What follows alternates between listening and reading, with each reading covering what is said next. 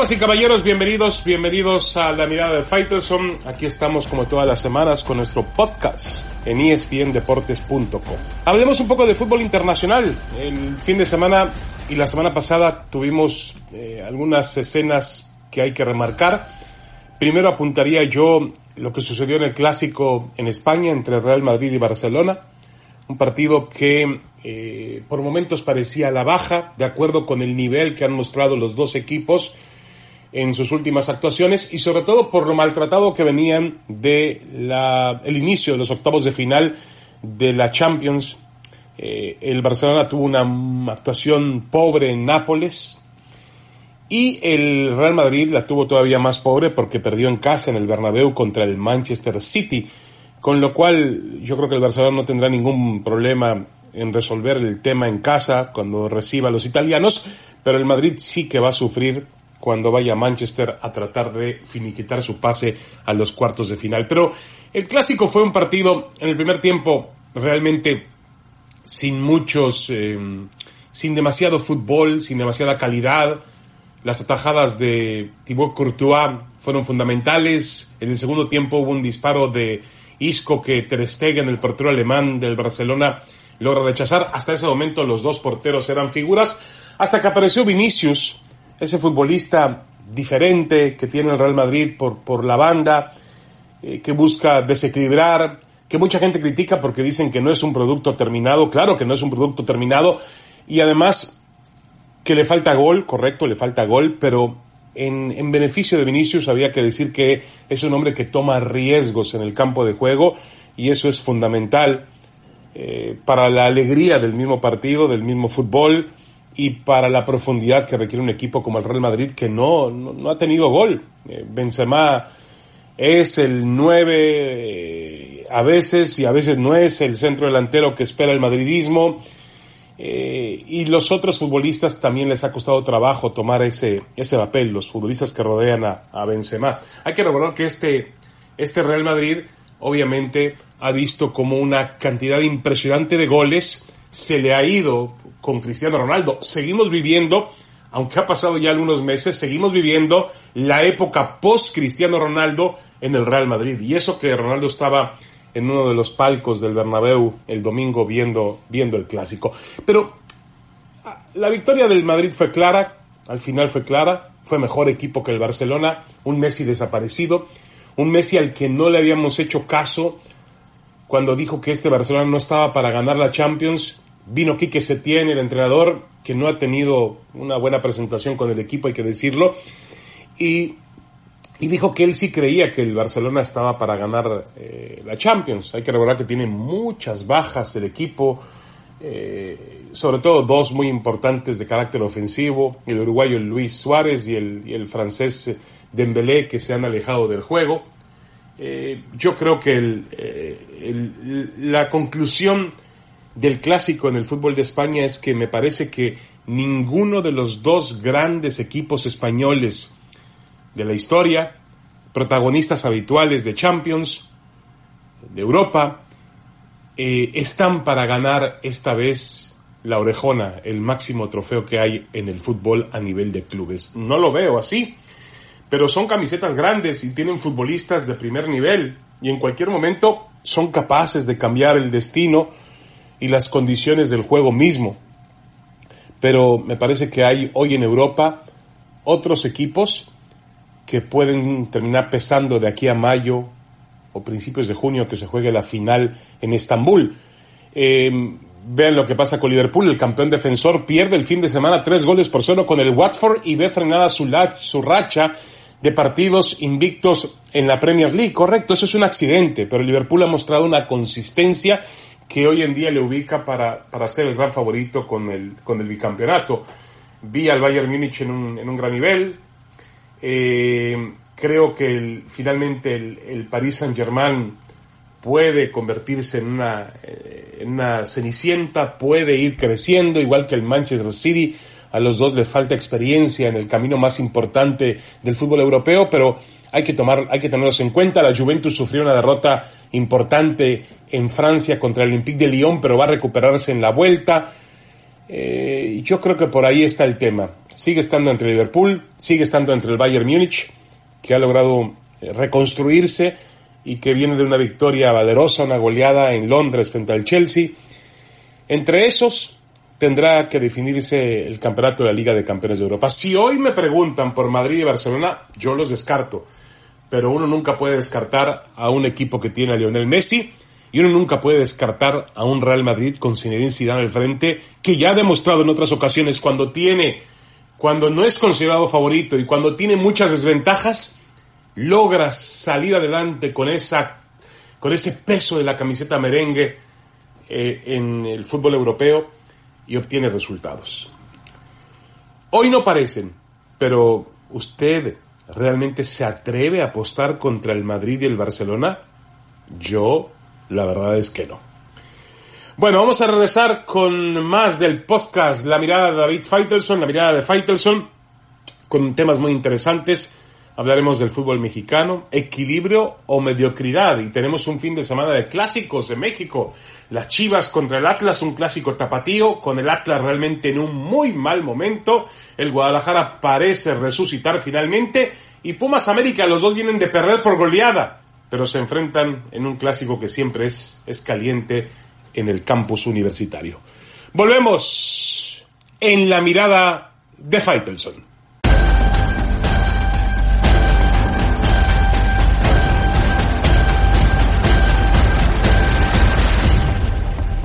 Regresamos, regresamos a este podcast La mirada de Faitelson para hablar del fútbol mexicano. Antes recuerden que pueden seguir todo nuestro material digital de primerísimo nivel en el líder mundial en deportes en espndeportes.com. Los invito a seguir toda la información que usted quiera, fútbol, fútbol internacional, fútbol mexicano, por supuesto, la MLS que está muy de moda ahora, con el inicio del torneo, el béisbol de grandes ligas que está en pretemporada, el básquetbol que está entrando en un momento medular y siempre habrá, por supuesto, espacio para hablar de fútbol americano.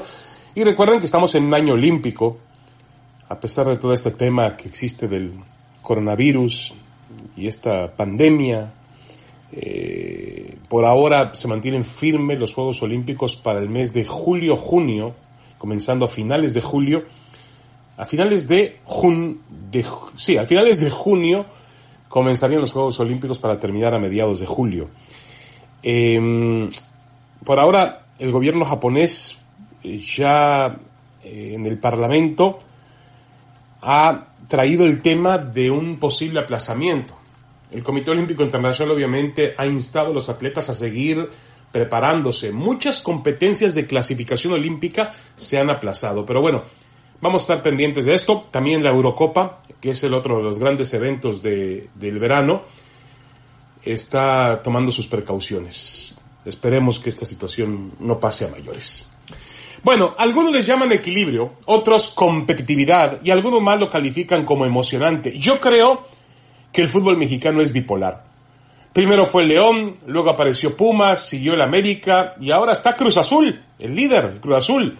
El fútbol mexicano rota la estafeta del líder en medio de la casi imperecedera polémica sobre si este fútbol es equilibrado, a la alza o al alza, o de plano se hunde en la medianía en la mediocridad de aquellos que son incapaces de sostener un ritmo de juego y también de resultados.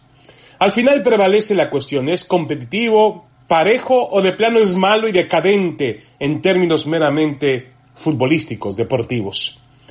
Pero yo creo que es importante no confundir la emoción que puede ofrecernos esa irregularidad con un verdadero nivel de juego capaz de situar a esta liga, a la liga mexicana, entre las mejores del continente y algunas de las más serias del mundo.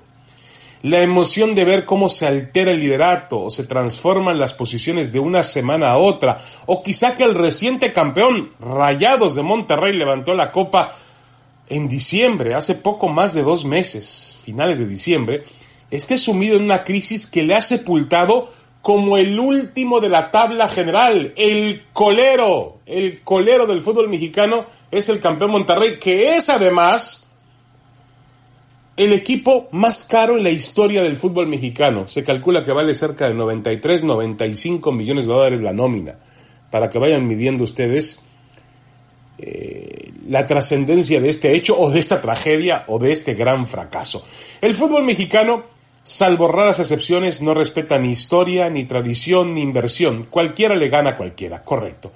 Puede que el sistema de competencia fomente ese equilibrio o mediocridad. Después de todo, son ocho los clubes que se clasifican a la liguilla y tras ello se propone un torneo muy diferente, donde ahí sí ello de que cualquiera le puede ganar a cualquiera no es totalmente claro ni correcto, porque la historia del fútbol mexicano reconoce a ciertos equipos que han logrado el campeonato.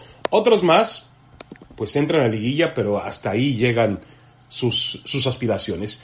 Yo no estoy en contra de las emociones, es parte fundamental de un espectáculo, entretenimiento como lo es el fútbol, pero sí me gustaría tener más certeza de que lo que veo es cierto, o tener más certeza de lo que veo, por supuesto. Es muy fácil confundirse en esta liga entre lo que es real y fantasía. Un equipo no puede perder la compostura de una semana a la otra. De pronto un equipo eh, liga tres victorias y a la siguiente semana pierde 4-0. Y, bueno, uno dice pierde 4-0 por cuestiones arbitrales, fortuitas o estrellando tres balones en el poste. No, pierde 3-0 o 4-0 completamente vulnerado y exhibido como un equipito. ¿De qué se trata entonces? Yo creo que lo más importante aquí es que el fútbol mexicano es un fútbol bipolar. Hay una bipolaridad que estremece a nuestro fútbol y lo deja de cara a la eterna cuestión de cuál es su verdadero valor y también nivel. Es un fútbol bipolar, pero ¿es bueno? ¿Es malo? ¿Es mediano? ¿Dónde está el fútbol mexicano? Eso se lo pregunta a usted, que tendrá seguramente la mejor respuesta. Vamos a una pequeña pausa, regresamos, tenemos más en el podcast. La mirada de Faitelson.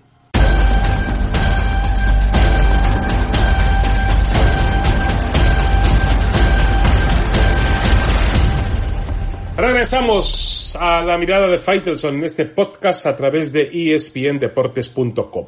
Tenía algunos temas que no eran de fútbol, pero antes vamos a acabar con los de fútbol. El asunto de, de los clásicos que se juegan este fin de semana en el fútbol mexicano.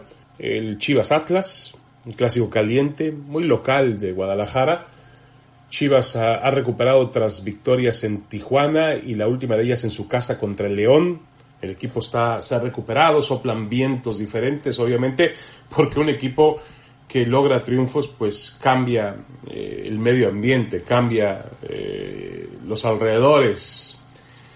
Y eso es bueno, es positivo, por supuesto. Veo a Chivas gran favorito sobre un Atlas que realmente está por la calle de la amargura con Rafael Puente Jr., que ha ligado derrota tras derrota tras derrota. Los dueños que llegan al Atlas son una pesadilla. Ha tenido tres dueños en su vida el Atlas futbolística que es, de, es un equipo viejo de México. Este clásico es de más de 100 años. Pero el Atlas ha tenido pues el propio club en su momento, luego tuvo una televisora TV Azteca y ahora tiene un grupo Orlegui que comanda Alejandro Iragorri y los tres lo han hecho muy, muy mal. Yo no sé si, si saben administrar equipos de fútbol, pero eh, queda claro que el Atlas siempre ha tenido esa maldición de ser un equipo malo, de ser un equipo que no encuentra resultados, y que a pesar de tener eh, la pasión del público en Guadalajara, ciertamente un apoyo importante, no, no, no logra eh, rendir en el campo de juego.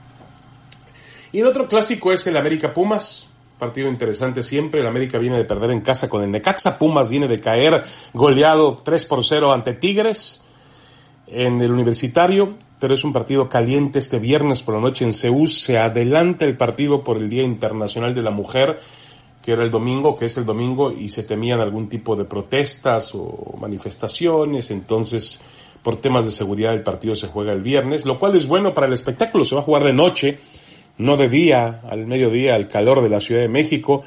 Y eso puede beneficiar un poco más el, ritmo del partido. Esperemos que sea un buen juego. Los dos en unas temporadas titubeantes, como es el fútbol mexicano, que suele ser bipolar, pero yo creo que Pumas ha jugado un poco mejor que este América, que es un galimatías, después de todos los temas que ha tenido por bajas de juego, por lesiones, por enfermedades, todo le ha pasado a Miguel Herrera, y bueno, ahí va el equipo soportando los vendavales, pero con ninguna certeza de que va a lograr algo.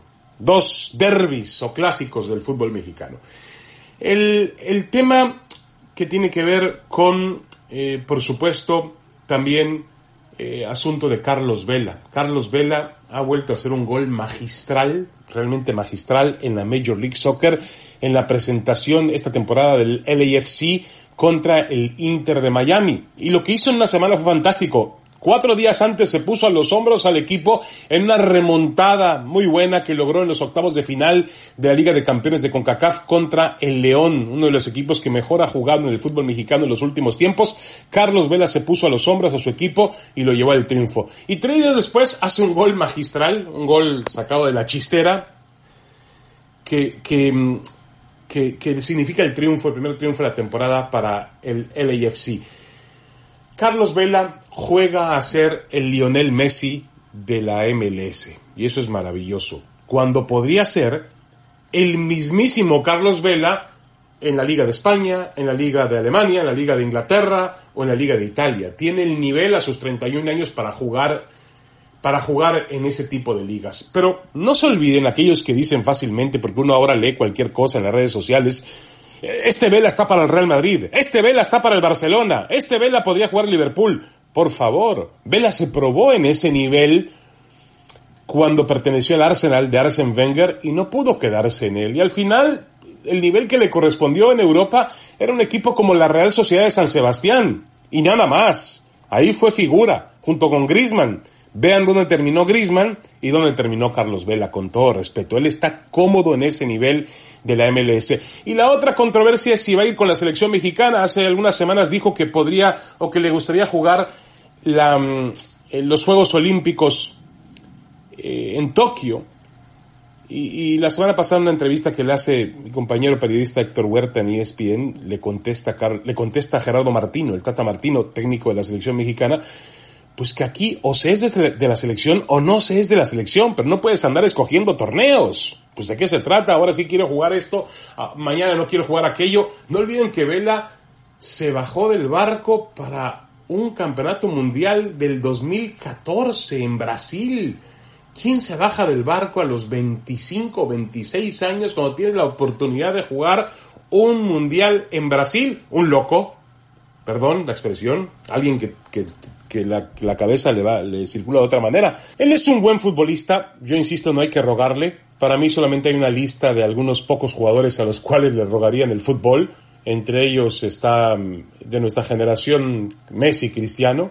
Y, eh, y de otros tiempos, pues Pelé, Maradona, Cruyff, Di Stefano, a esa clase de jugadores le vas a rogar. A Vela, con todo respeto, no le vas a rogar, porque además no va a cambiar ni el presente ni la historia de la selección mexicana de fútbol. México podría cambiar en conjunto, logrando un buen equipo de conjunto, pero no un solo futbolista pueda cambiar toda la escena del fútbol mexicano. Creo que Vela está cómodo en su nivel y bueno, mientras esté cómodo ahí, pues no podemos hacer nada, ¿no?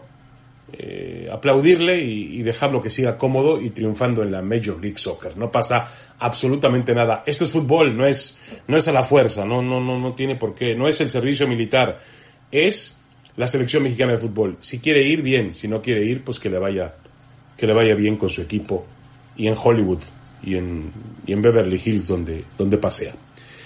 Bueno, esto fue la mirada de Faitelson en el podcast de espndeportes.com. Síganos en todas nuestras plataformas. Muchas gracias, saludos.